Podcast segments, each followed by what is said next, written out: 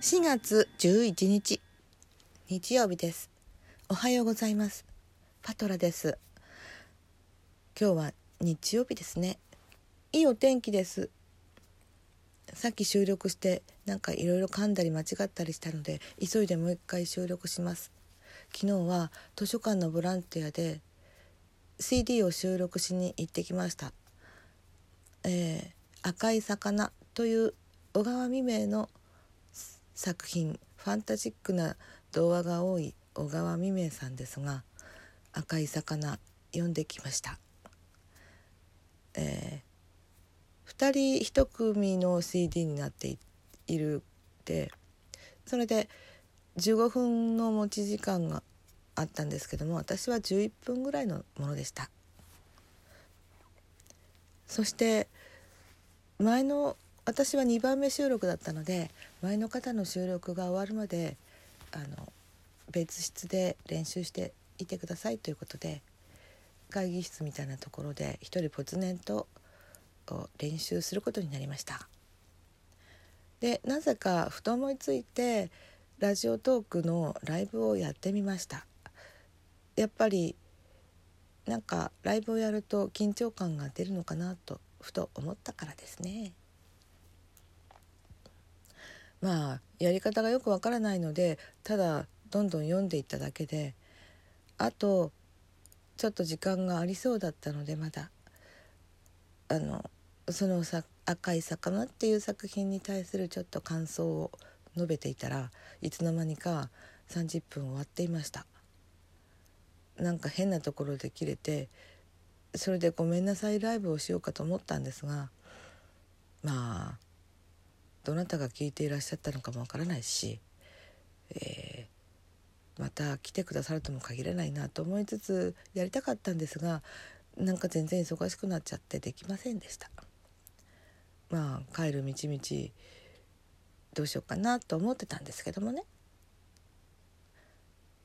私は録音を終えてから急いで家に帰ることにしていました。なぜかっていうと宅配便が来ることになっていたのです。その11日のん？違う今日は11日ですから昨日だったら10日ですよね、うん、10日の午前中という指定にしてたんですよね。きっとその時には何も入んないだろうと思って。そしたらちょっと急に録音10時からっていうことになってしまって帰ればよかったんですけども私が頼んだその会社の方にどうやってやったらいいのかよく分かんなかったので、うん、どういうクロでクロノコで来るのか佐賀川で来るのかはたまた郵便局で来るのか分からなかったのでそのままにして、まあ、その時までに帰ってくればいいなと思っていたら3分か4分違いですれ違ってしまいました。すごく残念です。まあ仕方がないんですけどもそれでまあ慌てて次の予約をして次には何時だったかな4時から6時までうん。午後4時から6時までの配達にしてその間にクリーニング屋さんに行ってあの頼んだものを取って出来上がったものを取ってこようと思って。あと頼んでいた絵本をあの取りに来てねっていうちょっと友人の人がいてそこにもちょっと行ってこようと思ったので少し間を空けました。急いで食事をしてクリーニング屋さんに行きました。車がないので乗って行かれちゃっているから私は使えないのでこれは徒歩だ。そうです。久しぶりにまた徒歩で頑張りました。しかし私の足が遅いですね。なんか昔より遅くなったのかな。うんなかなかつかないですよ。何キロあるのか今度確かめてみます。歩いている途中っていうんですか。歩き始めようとした時にまだお家に行った時におタオルさんのライブがやっている。なので、まあ、そこを聞き聞きながら歩かせていただきました。楽しかったです。一人で歩くのって私すごく退屈なんです。黙って歩いててもいいんですけどやっぱり退屈っていうのかな。変なこと考えちゃったりするのが嫌なんですよね私。それでずっとクリーニング屋さんに着くまでタオルさんとタオルさん他のお仲間たちに付き添われた形で歩きましたよ。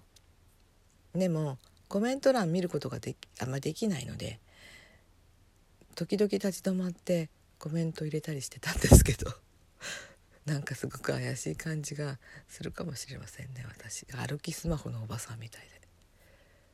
まその後まそうこうしてお友達のうちにちょっと訪問するわけじゃなく、まあ、玄関先であの行こうと思って連絡をしておきました。でそのままクリーニングの出来上がったものを持ちエコバッグに大きなエコバッグにごそっと入れて持ってまた次の場所へ歩いていきました。同じぐらいの距離なんですけどね。歩いたら12分ぐらいかな。10分ぐらいですかね。10分12分歩いて10分歩く。そんな感じでした。そしてまあ本をもらって代金を支払って家に帰ってきたらもう2時過ぎてましたかね。その後私はなんと歌なんで歌種をしてしまいました。私筋肉がなんかあまり質が良くないんじゃないかと若い頃から思ってたんですけどなんかもう全身マラソンしたみたいな感じになってすごく眠いのでちょっとうたた寝をしたんですよね。そうするともう5時になってたんですよね。ええですよね。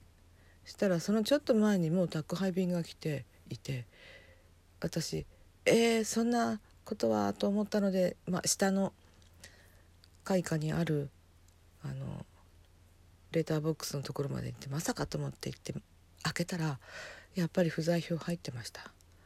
がっかり2回目エラーです。この人指定しておいて何なんだろうって思われたかもしれません。まずいですねこれ。だからあでもすぐ次のあの時間帯に間に合うらしくって黒猫ヤマトだったんですけどすぐもうあのバーコードを読み取って次の予約をしましたよ。いやいやいやなんてことでしょう。取ったその宅配便の荷物は友達に勧められてオイシックスっていう会社のそのまあお野菜とか食材をあの配達するところだったんですけど、まあ、ご存知の方多いと思うんですけど私は知らなかったので友達に言われるまで知らなかったのでちょっと何か撮ってみましたノリという感じですね。で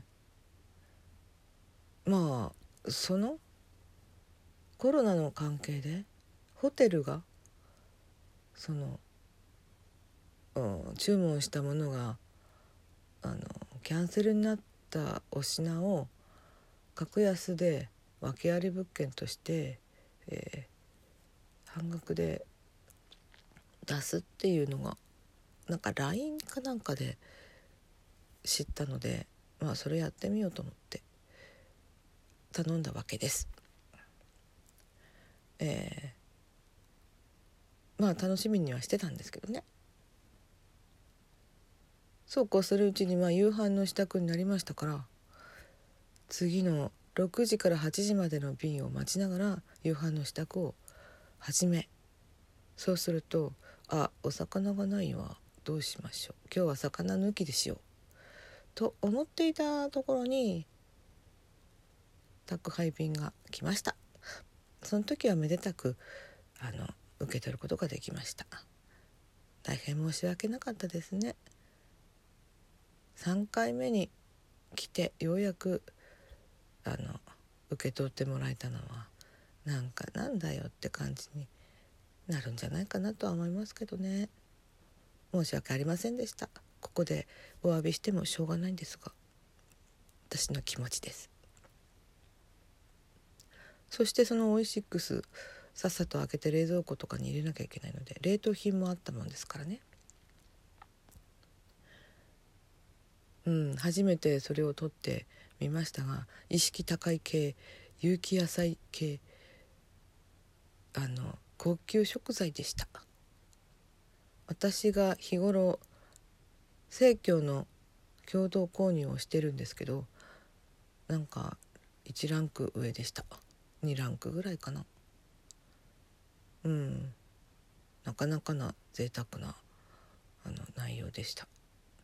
まあそこで早速その日のメニューをそれで作ったんですよね。うん。やっぱりなかなか美味しいものですね。驚きました。でもこれからずっと続けるかどうかは分かりません。うん。我が家の住人はなんかあんまり気合を入れてというのかこれは美味しいでしょっていうおすすめするものにはあんまり無関心なのでうん。